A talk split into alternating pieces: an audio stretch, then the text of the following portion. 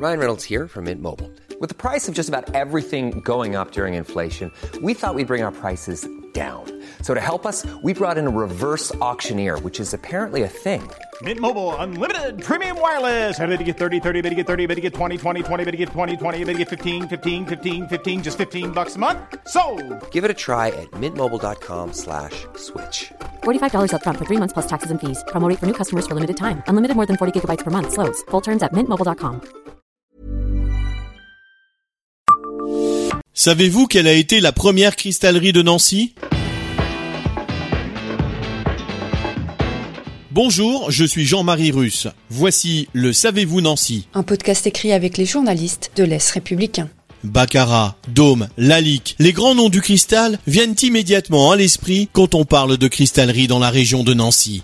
Mais il en est une qui a été quasiment complètement oubliée alors que c'était pourtant la première cristallerie à s'installer dans l'agglomération, la bien nommée Cristallerie de Nancy. Cela est sans doute dû, comme le rappelle l'ouvrage qui lui a été consacré, au fait qu'elle a été en service peu de temps, de 1920 à 1934. Dôme était installé à Nancy depuis 1878, mais ne se consacrait pas du tout au cristal, uniquement à la verrerie d'art. Le créateur de la CDN s'appelait Jules Baillet, né en 1882 et mort en 1934, un ancien employé de Baccarat, devenu responsable de la cristallerie du parfumeur Coty en région parisienne.